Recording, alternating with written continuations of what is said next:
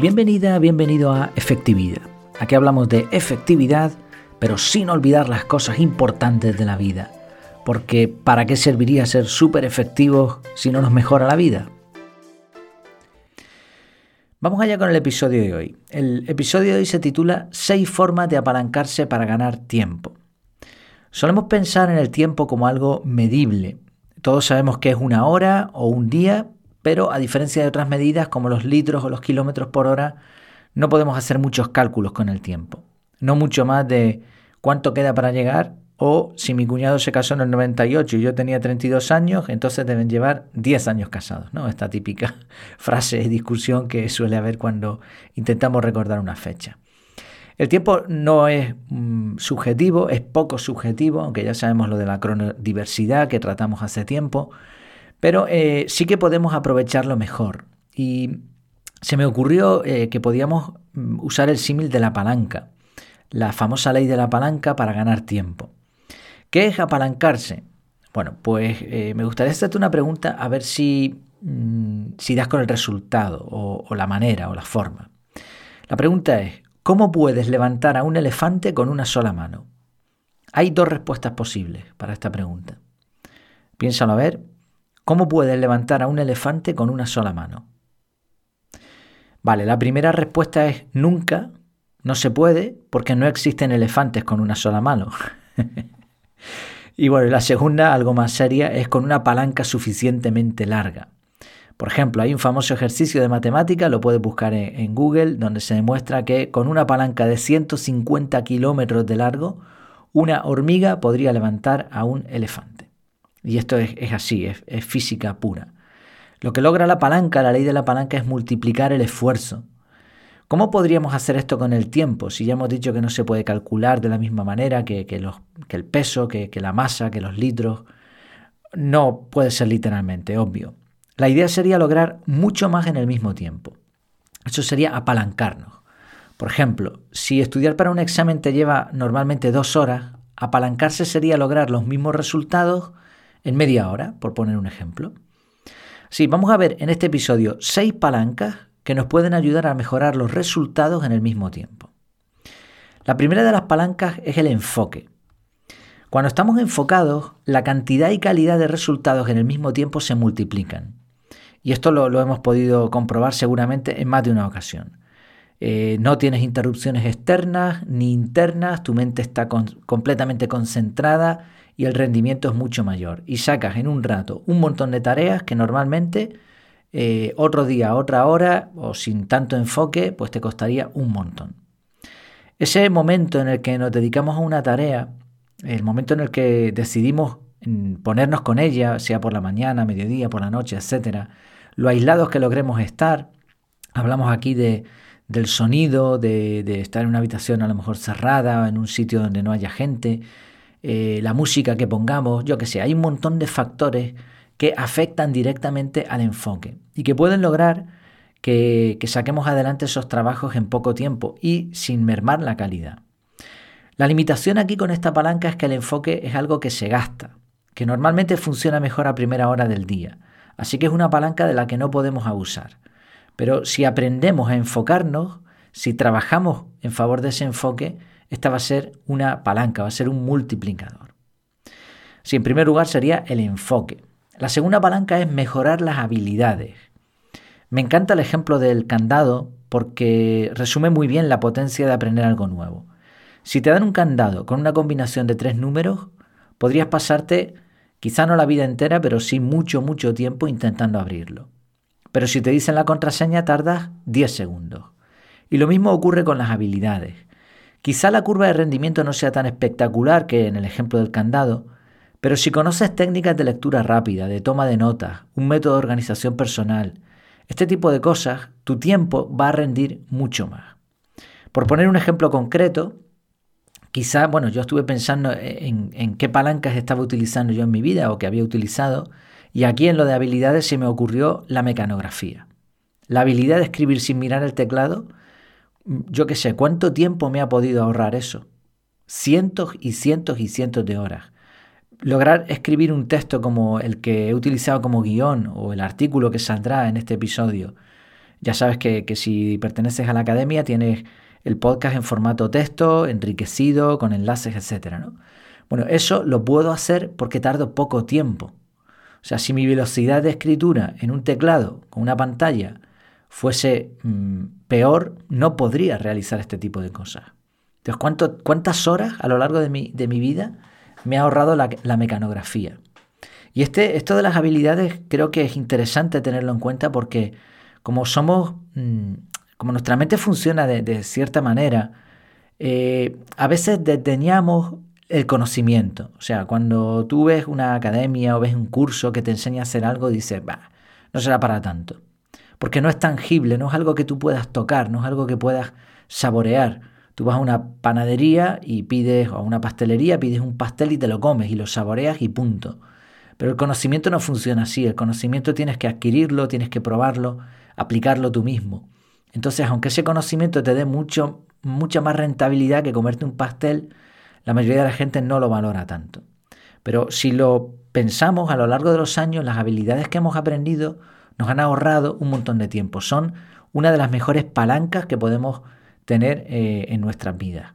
Y me sigue sorprendiendo acudir a, a sitios donde una persona trabaja ocho horas día tras día delante de un ordenador con un teclado debajo de sus dedos y no ha aprendido a escribir en un teclado. Es tremendamente triste, aunque por otro lado nos da ventaja a los que sí sabemos.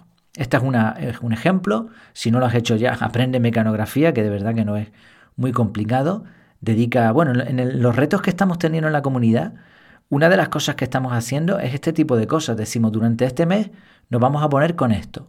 Oye, que todos queremos mejorar una habilidad en concreto, pues nos sumamos todos. Que cada uno quiere mejorar una, pues hay retos mensuales en donde lo hacemos.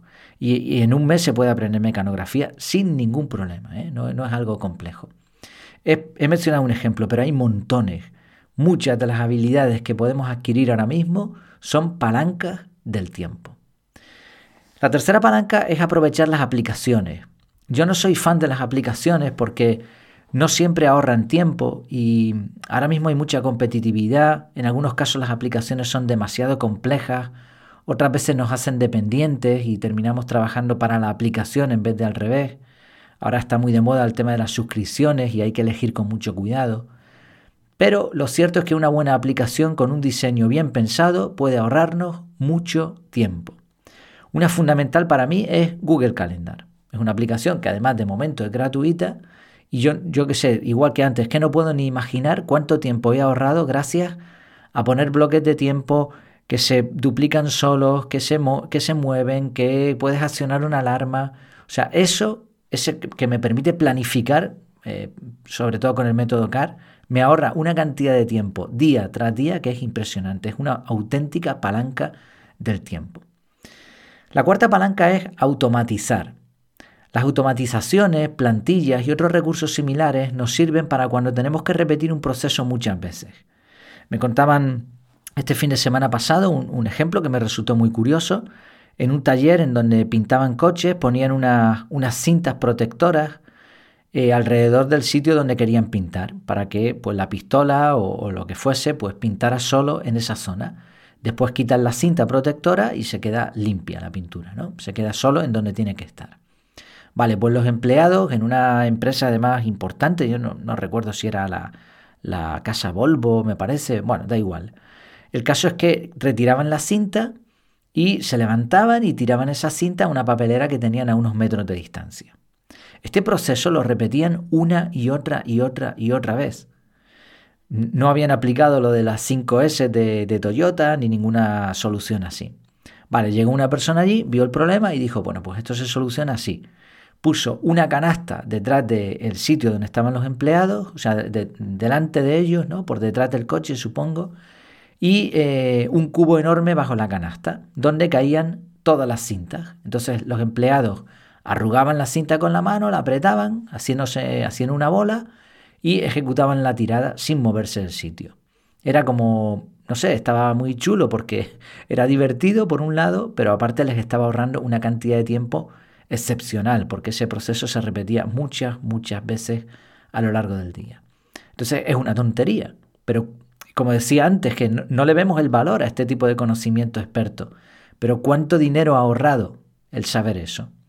Bueno, pues una automatización, que no tiene por qué ser solamente código de programación o una plantilla, puede ser simplemente automatización en procesos eh, manuales, nos sirve para apalancarnos en el tiempo.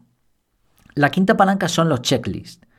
Hay libros dedicados a esto, me parece un recurso extraordinario y al seguir un proceso es necesario hacer un checklist cuando lo vayas a repetir.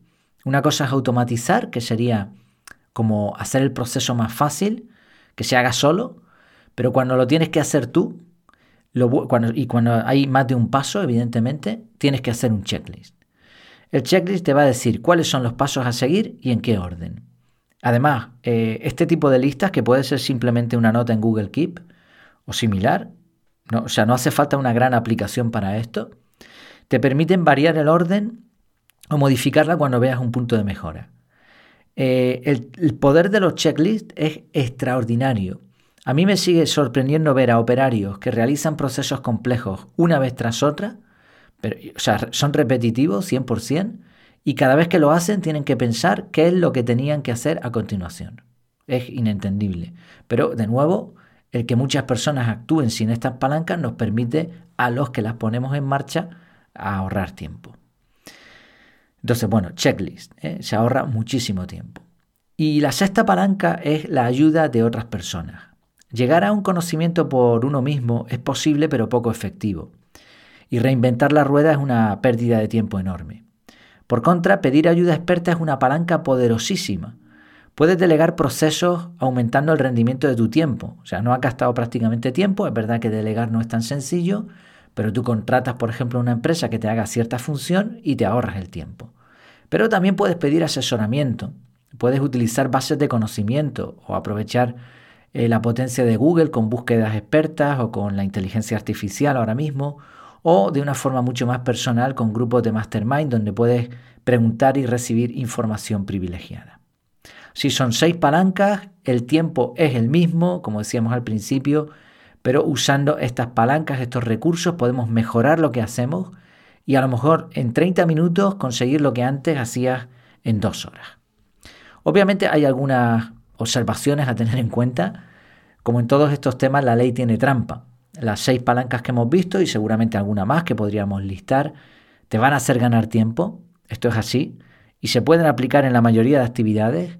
Por eso en efectividad hablamos más de un estilo de vida que de, que de trucos sueltos, de, tener la mente orientada a esta efectividad. Pero también hay que decir, por otro lado, que cuanta más gente use una palanca, menos ganancia hay y deja de, de funcionar como una palanca. Si un proceso exige dos horas y alguien lo consigue realizar en diez minutos y explica a todo el mundo cómo se hace, otros van a aprender y tardarán 10 minutos. Entonces ese será el nuevo estándar y ya no habrá ninguna palanca. Habrá que inventarla.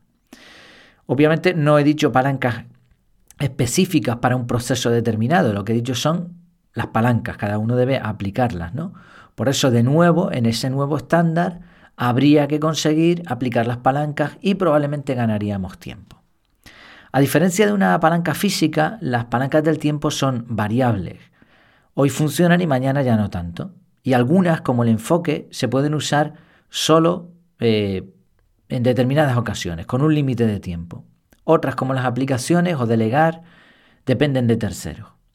Pero aún así, y a pesar de que la humanidad lleva probando palancas para mejorar el uso del tiempo por miles de años, todavía hay margen de mejora y lo has podido ver en algunos de los ejemplos de los que hemos hablado antes. Y es algo curioso lo que está ocurriendo, porque Hoy más que nunca la gente está agobiada porque no tiene tiempo, pero existen muchas palancas que no teníamos antes. El desarrollo de las aplicaciones basadas en, inteligencia artificial es espectacular, la cantidad y variedad de aplicaciones, el conocimiento rebosa por todos sitios, aunque no siempre sea mejor, y puedes pedir ayuda experta en cualquier parte del mundo, aunque obviamente mejor si la contratas, si la pagas. Como vemos hay limitaciones, es cierto que una hormiga puede levantar un elefante, pero es poco realista esperar que alguien construya una palanca de 150 kilómetros de largo. Sí, el tiempo es el que hay, podemos ganar tiempo, por decirlo así entre comillas, pero tampoco podemos modificarlo a nuestro antojo. Los buenos resultados requieren de invertir tiempo. Solo podemos mejorar el uso que le damos a este tiempo apalancándonos. En resumen, al igual que una palanca física puede lograr que una hormiga eleve a un elefante sin esfuerzo, existen también palancas para mejorar, para multiplicar los resultados en el mismo tiempo. Por ejemplo, podemos mejorar el enfoque, aprender habilidades, usar aplicaciones, automatizar, hacer checklists y pedir ayuda experta. Todo esto logrará que nos apalanquemos en el tiempo. Muchas gracias por tu tiempo y por tu atención. Espero tus comentarios en el grupo privado o en efectividad.es barra contactar. Hasta la próxima.